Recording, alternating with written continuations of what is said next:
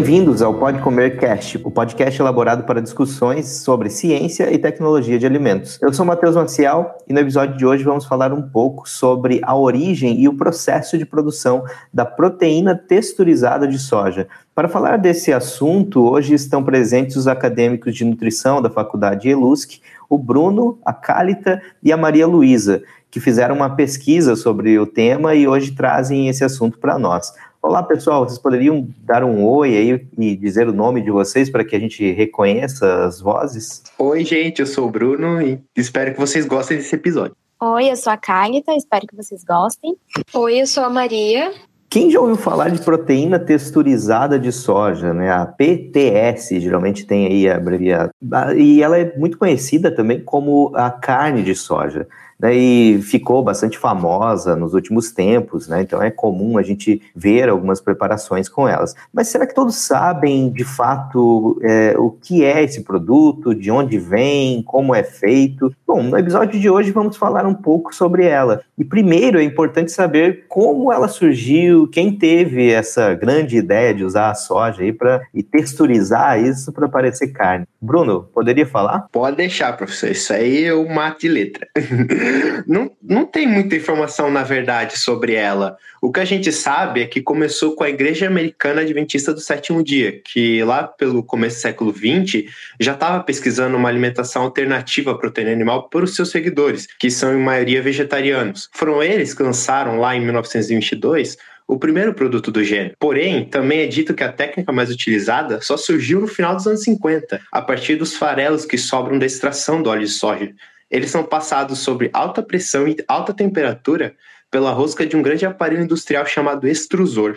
Que legal, Bruno. Então, e essa, esse processo que você mencionou aí da extrusora, né, do, da obtenção do farelo de soja, esse eu conheço de perto, já trabalhei aí diretamente nesse tipo de processo. Não de, de obtenção de proteína texturizada de soja especificamente, mas no, no, no processo de obtenção ali do, do, óleo, do farelo, isso eu conheço. Mas eu achei interessante que então a ideia de criar um produto que possa substituir a carne, que a gente pensa ser algo recente, pelo jeito não é tão recente assim, né? Outra fonte parece que diz que inicialmente ela era usada na substituição da proteína animal em produtos cárneos, né, em alguns derivados cárneos, então, para evitar a perda de água. Né? Isso por ter, então, similaridade quanto à textura, né, com, em relação à proteína de a carne, especificamente, né? E também reduzir custos, e por isso são consideradas proteínas aí extensoras, né? uma capacidade dessa proteína, então, de ter aí, de modificar a textura, o que é muito interessante para esses produtos. Calita, gostaria de falar um pouco sobre uh, como né, essas proteínas texturizadas de soja, como são, como é feita. Existe alguma regulamentação relacionada à apresentação, composição, outros aspectos desses alimentos? Bom, existe a regulamentação da Resolução RDC número 268, de 22 de setembro de 2005, que diz que os produtos proteicos de origem vegetal são os alimentos obtidos a partir de partes proteicas de espécies vegetais. Eles podem ser apresentados em grânulos, pó, líquido ou outras formas, com exceção daquelas não convencionais para alimentos. Podem ser adicionados outros ingredientes, desde que não descaracterizem o produto, e devem ser denominados de proteína, extrato ou farinha conforme o teor proteico mínimo, seguido do nome comum da espécie vegetal que o produto é feito.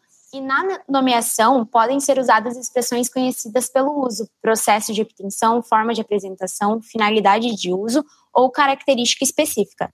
Quando adicionado de outros ingredientes, e esses ingredientes devem fazer parte do nome. No caso da proteína texturizada de soja, sua apresentação é em grânulo e deve ter pelo menos 50% de proteína base seca a cada 100 gramas. Quanto a sua apresentação pode ser clara ou escura e, tamanho, e em tamanho ela pode ser fina, média ou graúda.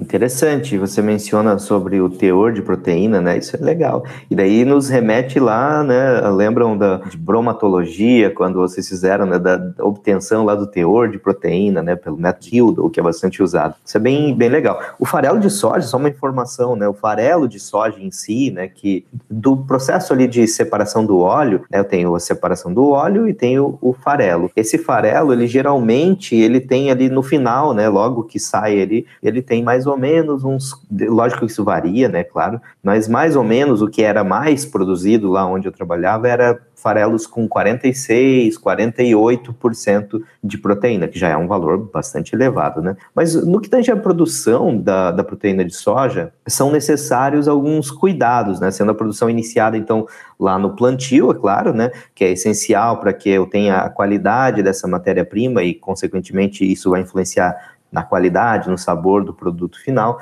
Eu tenho o armazenamento desses grãos, que deve ser feito adequadamente. Tenho a preparação, que na verdade é uma etapa que é feita antes da extração do óleo, né? E daí envolve a extrusão, e daí depois de extrair esse óleo, porque tem essa etapa também no meio, né? Depois de extrair o óleo, daí sim ela vai para uma nova, um novo processamento, esse farelo, né? Que daí passa de novo por uma extrusão até virar então a, aquela proteína texturizada que a gente conhece, né? Ou, ou o farelo de soja muitas vezes a gente chama também de farelo de soja peletizado, né, que seria essa matéria-prima mais bruta. Bom, o, o grão de, de soja, que se torna então esse farelo de soja desengordurado, né? Então, após a extração do óleo de soja, ele vai ser pré-condicionado com água, então é misturado água lá num equipamento que geralmente é chamado de condicionador, então ele passa por um condicionamento com, esse, com, com água, com vapor. Isso aumenta então a capacidade plástica dessa, dessa massa, começa a alterar ali as, essa proteína, que daí vai passar por um processo onde, né, isso lógico, depois isso acontece antes de, de extrair o óleo, para preparação para extrair, e depois também quando ele vai se transformar de fato na proteína de, de soja. Daí ela vai passar então por essa por uma espécie de. Ela é como se fosse, imagine um parafuso, né? Que a gente chama, é uma rosca, né? Que ela vai girar num equipamento fechado, comprimindo essa massa contra uma matriz, assim, uma, uma, uma parede ali, ela passa sob pressão por, essa, por esses furinhos, e quando atinge, chega, atravessa a parede, né? Chega do outro lado, ela acaba é, encontrando uma pressão reduzida e expandindo. Então, por isso que Inclusive, esse equipamento, às vezes, ele é chamado de expander, né? Porque ele causa uma expansão dessa massa. Então, isso dá aquela textura, né? Meio esponjosa, digamos assim, da, dessa, dessa proteína. Que depois, lógico, vai passar, então, por um processo de secagem, por exemplo, e, e daí obtenção do produto final. E, e, daí uma coisa interessante, que daí ela, lógico, ela pode ser daí, é, por exemplo, triturada, passa por uma peneira, e daí eu, eu tenho o produto final de fato e o teor de, de, de, proteína, porque vocês devem pensar, poxa, mas como que consegue esse teor de proteína? Imaginem que o grão de soja, é, ela tem lá uma composição que, lógico, é uma composição variável, né, de acordo com a matéria-prima, mas ela tem ali, em média, é, é, uma concentração de 30 e poucos por cento de proteína, tem ali carboidrato, tem o lipídio próximo a 20%, tem uns 10 a 12% de umidade e outros componentes. E como que no final fica lá com 50%, por exemplo, de proteína? É porque esses outros componentes são removidos, tá? Então, quando eu seco, então eu elimino a água, elimino os, o farelo, né, a casca, né, que faz parte ali das fibras, que também são utilizadas aí, principalmente para ração animal, e elimino os outros componentes, acaba que a, a, a concentração proteica proporcionalmente ela vai ser aumentada. Então é assim que consegue. A gente não tem uma, uma adição proteica, mas a diferença é que eu vou digamos assim, refinando, né, e eliminando outros constituintes para aumentar a concentração dessa, dessa proteína. Maria? Ô, prof, uma dúvida. É, tu falou ali que o teor de proteína, né, é nele seco, digamos, mas para a gente usar na cozinha, a gente hidrata, né? Logo, então, ali o teor nutricional que está ali na composição mesmo, na embalagem do, da proteína de soja, seria dele seco ou é dele já hidratado para a gente consumir? Então, essa, essa foi uma pergunta boa, Maria. O que, que acontece? quando eu tenho ali a, a, tabela mostrando ali o teor de proteína, é para aquele alimento como ele se encontra. Tá? Então, esse teor de proteína vai ser para ele seco. Quando a gente hidrata, é isso mesmo que você falou. Quando a gente hidrata, aquela mesma porção, digamos que eu pegue 100 gramas dessa, dessa proteína, né, desse, desse produto, que contém 50% de proteína. Então, ele contém 50 gramas de proteína. Eu hidratando, continua sendo 50 gramas de proteína. Só que, lógico, eu vou ter uma, uma quantidade em termos de massa maior, porque agora adicionei água. Então, se eu pegar essa mistura, proporcionalmente eu tenho menos proteína. Não sei se deu para entender, mas assim. Deu, eu, deu. Era exatamente eu, isso que eu queria saber. É isso aí. Mas é, o que você está colocando ali é a quantidade que está relatado do produto seco, tá? Ah, legal então. É, continuando então, para ficar mais didático para o pessoal que está ouvindo, a gente pode resumir a parte da produção. Então, primeiramente ocorre a extração do óleo, né? Depois o bagaço da soja ali é passado por um extrusor. É, depois, sobre alta pressão e, tem e, temperatura, como o Bruno tinha comentado, essa rosca pulveriza os farelos, então vai tornar eles menorzinhos e tirar a umidade. No fim, o resultado é um produto de alto valor proteico, parecido, assim, é, visualmente com a carne moída.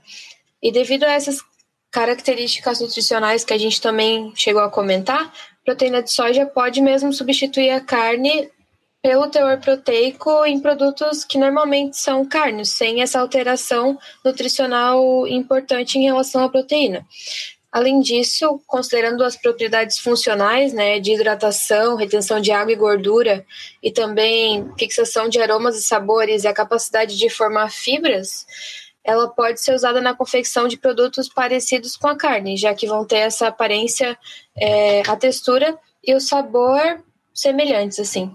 Ah, então nutricionalmente ela também pode ser uma boa substituta para a carne, Maria? Então, não é só por parecer a carne visualmente que elas são procuradas, elas possuem outros benefícios comprovados, né, em relação a redução do colesterol e prevenção de doenças cardíacas, que seriam, em relação à carne, seria uma propriedade melhorada, assim, né? Um benefício do consumo.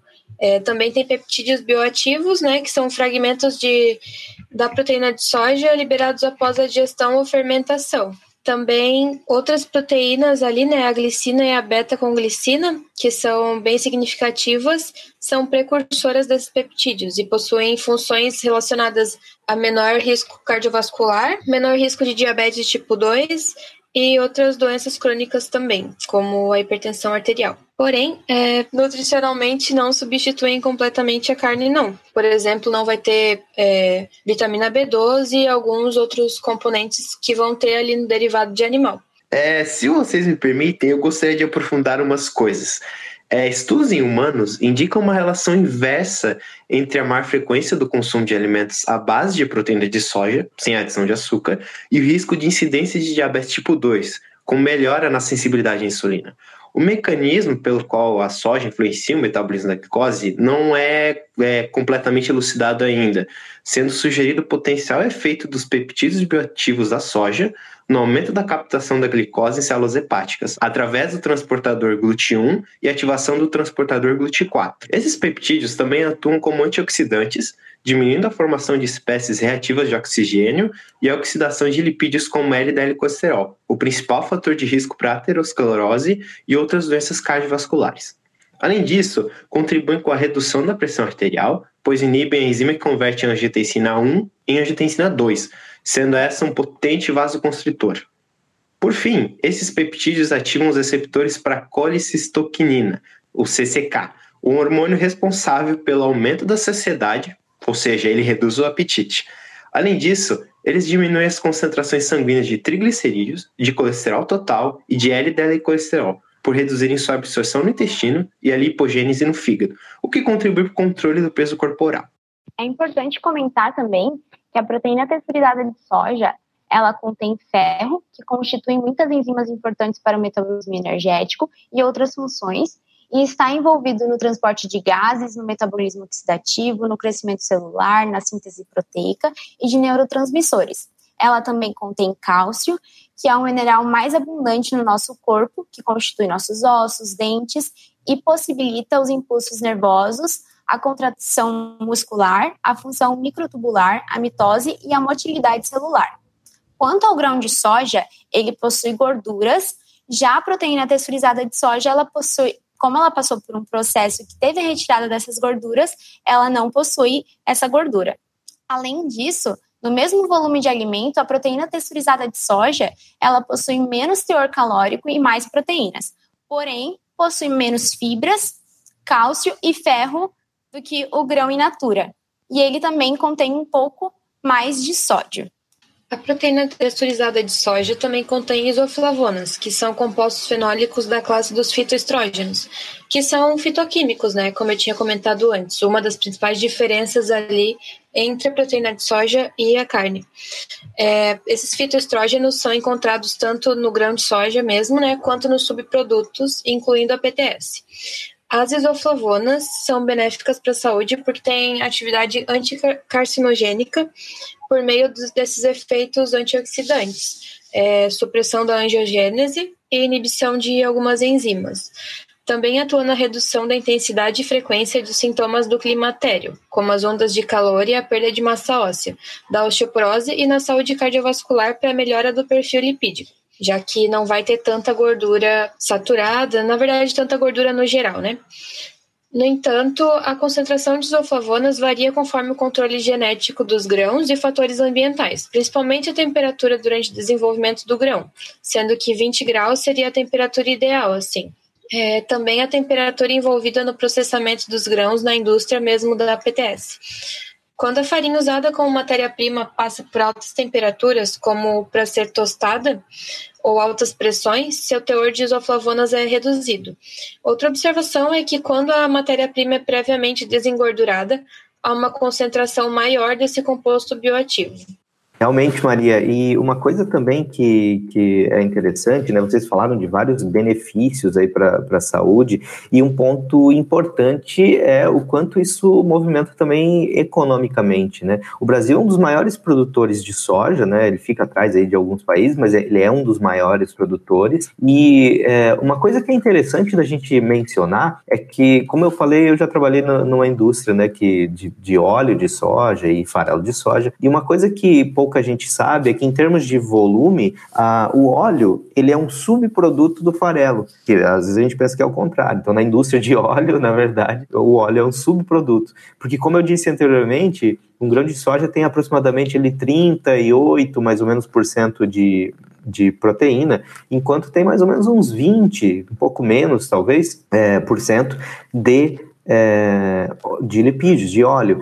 Então acaba que em termos de volume eu tenho muito mais é, farelo. E esse óleo, lógico, ele vai ser beneficiado e tal, e vai ter um valor agregado. Mas o farelo, como a gente está vendo, também ele vai ser beneficiado e vai ter valor agregado. E a maioria da, da produção né, é, nacional e de, de soja, ela vai, é, é, ela resulta no farelo, que muita, muito dele é exportado, inclusive, e muito vira também a ração animal, que eu acho né, que também é uma questão importante, não é mesmo, Maria? É mesmo.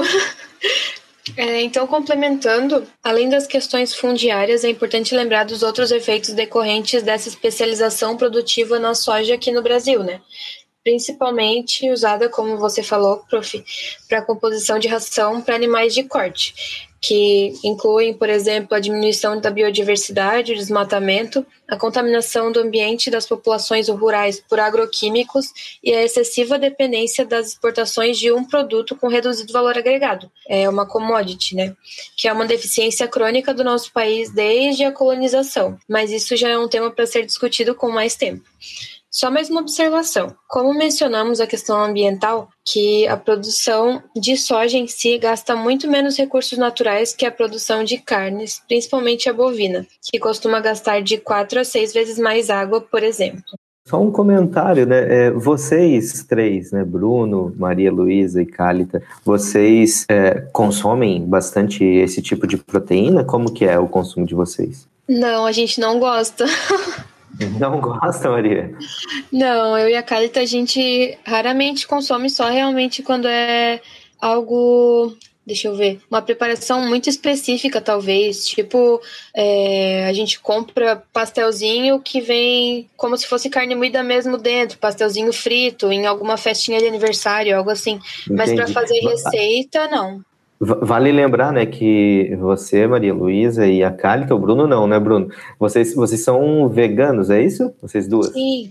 Né? Então, vale lembrar aí para quem nos ouve. Então, não é uma proteína que vocês. Mas isso é mais por questão sensorial que vocês não gostam, então? Sim, não tem sabor de nada, demora, na verdade, um pouco para pegar sabor, é muito empenho, então é melhor consumir outras coisas mais naturais sem todo esse problema socioeconômico por trás também. Entendi. E o que vocês costumam usar para substituir é, a, a, carne? Assim, que, que tenha, que vocês, por exemplo, vamos fazer um hambúrguer. Beleza. Daí eu vou fazer um hambúrguer vegano. O que, que vocês usariam no lugar? Eu usei já é, grão de bico, vários tipos de feijão, lentilha e assim, para não dizer que eu nunca usei derivado de soja, eu já usei o.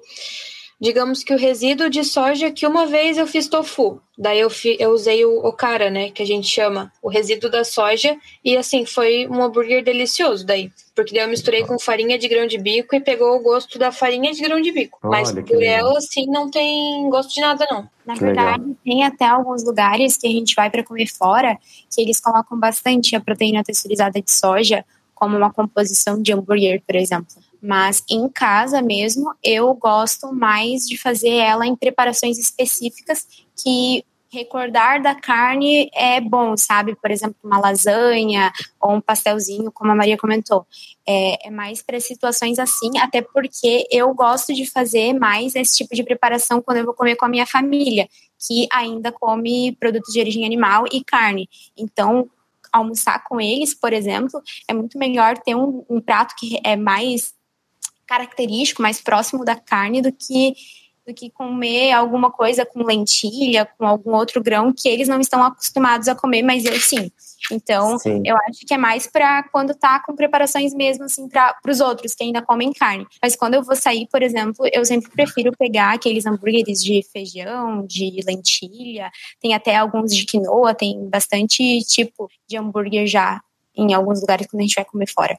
Que legal, é legal ouvir vocês dando esse relato, né? E é uma coisa que é interessante que você falou, né? Que ah, é, é algo que remete mais à carne. Porque tem gente que pensa assim, ah, mas por que, que quer comer, né? Por que, que o vegano quer comer um negócio que parece carne? É porque o vegano ele come comida, né?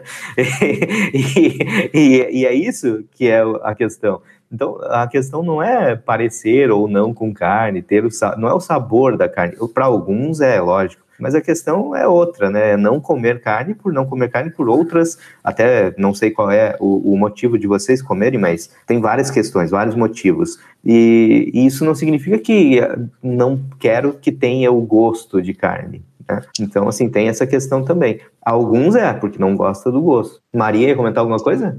Ia, é porque tem muita gente que não entende a afetividade por trás do alimento, né? Só vê Exato. o alimento em si mas é, não é como se aquela pessoa, por exemplo, talvez se ela tivesse vivido comendo coisas sem carne, talvez ela gostasse sem a carne, entende? Mas como Sim. a gente cresceu comendo carne, eu e a Cálita, né? A gente não é vegetariana desde pequena, Sim. então muitas preparações que eram com carne são afetivas para nós. Agora a gente aprende a substituir a carne nessas preparações só pela afetividade mesmo com o alimento. Sim, isso é muito legal. É a questão de, da, da, da cozinha afetiva mesmo, né? a gente ouve bastante até esse termo. Mas muito legal, meninas, muito legal. O, o Bruno não, não é vegano ou vegetariano, Bruno? Ainda. Ainda, tá? Não, não eu ainda não sou, mas ela, ela, elas, elas tentam assim me convencer, sabe? E, ah. e conseguem, porque assim pode parecer, eu sei que muita gente olha é, esses produtos alternativos, assim, substitutos à carne e pensa, meu, isso é estranho, mas é muito gostoso, tá? Podem comer sim. É bom. Ao menos o Bruno, ele ainda não é vegetariano, mas ele acompanha a gente em tudo. Quando a gente sai, normalmente é lugares que tem opção com carne e ele sempre come a mesma opção que a gente. Então, pelo menos isso, ele é muito parceiro. Uhum, não sou vacilão, gente. é legal, tem que, tem que provar mesmo, né? Antes de, tem gente que fala que não gosta de sushi, mas nunca comeu sushi, por exemplo, né? Não tem como a gente falar que não gosta de uma coisa se a gente nunca comeu. Então é bem legal. Eu já, já, já provei também algumas coisas assim e, e, e realmente, sim, não senti falta, né? Eu não sou vegetariano nem vegano. E realmente, né? Quando é bem preparado, pode ter carne, pode não ter carne se é bem preparado, é bom, e é aí que vale, né? É isso que, que tá valendo, né? No momento ali, no caso do, do bem-estar ali, da alimentação, né? Bom, pessoal, com isso, então, a gente vai chegando ao final, é isso? Como que tá aqui? Acho que tem mais um comentário ainda, né, Calita, sobre... Isso é uma coisa que eu não pensei, né? O valor disso, como que é? Conte para nós. A proteína de soja é bem facilmente encontrada em mercados maiores, em lojas, e normalmente em lojas de produtos naturais ela é bem barata, ela tem um custo ali entre 10 e 20 reais, e pelo menos aqui na nossa cidade ela custa uns 12 reais o quilo, e compensa muito, porque como ela é seca, ela não tem um peso muito grande, né? Então, às vezes, a gente compra um montão de proteína de soja e não gasta nem 5 reais. Ela, ela dura um tempão, tem vezes aí, para mim, que não consumo com tanta frequência, não consumo com tanta frequência, é, dura bastante tempo e vale bastante a pena comprar. Ela gasta ali menos de 10 reais e tem bastante refeição. É, acho que também dá pra gente falar que as outras proteínas da nossa alimentação, assim, né, são mais leguminosas, então fica tudo, tudo abaixo de 20 reais, normalmente, né? Porque é grão de bico, acho que vai chegar tudo no máximo o que? Uns 25, 20, 25 no máximo. Porque feijão é muito em conta, né? Eu não sei agora valores exatos para passar. Que legal, mas, mas assim, opa, desculpa, Cálita, quer falar? Pode falar. Não, eu ia falar que mesmo, mesmo vocês não sabendo exatamente quanto, mas os valores que vocês mencionam aí, a média, é muito mais barato do que, do que carne, né? Então, poxa. Prof, sai Oi. muito barato, prof. Tu não é. tem noção. É, isso é um ponto positivo, olha só, né? Ainda mais na, atual situação, né? Que a coisa se encontra. Bom, pessoal. Não, Queria né? só comentar aqui, se a gente levar em consideração as fontes proteicas, seria feijão, grão de bico, lentilha, coisas que tá no dia a dia de praticamente todo mundo, é, pelo menos eu, depois que eu virei vegetariana, eu passei a consumir outras fontes de leguminosa, né, que, por exemplo, a ervilha, que eu não comia, eu não tinha é, hábito de comer grão de bico também, e eu aprendi a, com, a comer isso de diferentes formas, que são até mais gostosas que só comer um feijão, por exemplo, isso cai bem em conta. Normalmente, o feijão, ele varia muito do tipo, né? Por exemplo, o feijão é, é o, preto, é o mais barato e eles variam ali de 10 até 10 reais o quilo. E dura muito, porque se a gente pensar, a leguminosa, ela às vezes dobra de tamanho. Então, tem por muitas refeições também. Prof, é, outra questão que eu queria falar é, por exemplo, essa variedade que a Ká mencionou, né? Quando a gente comia carne, era basicamente só feijão. Na minha casa mesmo, só feijão preto, que minha mãe faz até hoje, misturado com vermelho, feijão preto e vermelho, assim. É, eu nunca tinha provado feijão branco, feijão fradinho, tudo daí eu fui experimentando só depois que eu virei vegetariana, que é uma coisa que me deixa muito feliz, porque a maioria das pessoas nem sabe o que fazer, o tanto de coisa que dá para fazer com essas outras fontes proteicas, né? E é um problema no Brasil o consumo alto mesmo de proteína animal. Não é nem porque eu sou vegetariana que eu tô falando isso, é realmente um problema, assim, é meio que um consenso, assim, do científico mesmo, né? Pois é, aí você entra em um, em um assunto que daria mais de um podcast, talvez. A gente poderia fazer podcasts é, uma série de podcasts sobre isso, né? Trazer um de cada, de cada, de cada lado aí, opinando e falando sua posição. Prof, não dá ideia. É, mas, mas fica para um próximo. E então, um debate muito intenso. Legal, né? Mas esse então, pessoal, a gente vai chegando ao final, então eu deixo aberto agora para vocês três, se vocês quiserem aí dar um recado final, se despedir, fiquem à vontade. Eu ia falar alguma coisa nesse sentido também. Considerem o veganismo. e experimentem a proteína de soja. Pelo menos para dizer que não é boa. É isso, é, gente. como proteína vegetal, tá? É, é bom. Ah, é, é legal, mas você, uma hora vocês falaram que a proteína de soja não era boa, daí depois vocês falaram para experimentar, mas não. Provem outras então, né? Não, a pessoa tem que experimentar pelo menos para dizer que é ruim, né? Isso, é verdade. Claro, Bom, tem gente que gosta. Sim, é, eu, na verdade eu já, já, já comi proteína de soja assim, simulando né, a, a carne moída em algumas preparações e, e, gostei, assim, não achei ruim, né? Não sei se comer sempre, né? Tem preparações Mas, que fica boazinha, igual eu te falei ali no pastelzinho frito, uhum. imitando carne moída, Maria, fica, fica bom. Maria, mas daí é covardia, né? Você tem um pastel frito, não tem, se colocar pedra moída ali dentro vai ficar bom. não, não é justo. não é justo, né? Sacanagem. Mas beleza, pessoal. Com isso, então, a gente vai chegando ao final de mais um Pode Comer Cast. Eu sou Matheus Maciel, esse foi o Bruno, a Maria Luísa e a Cálita. E até mais. Tchau, tchau.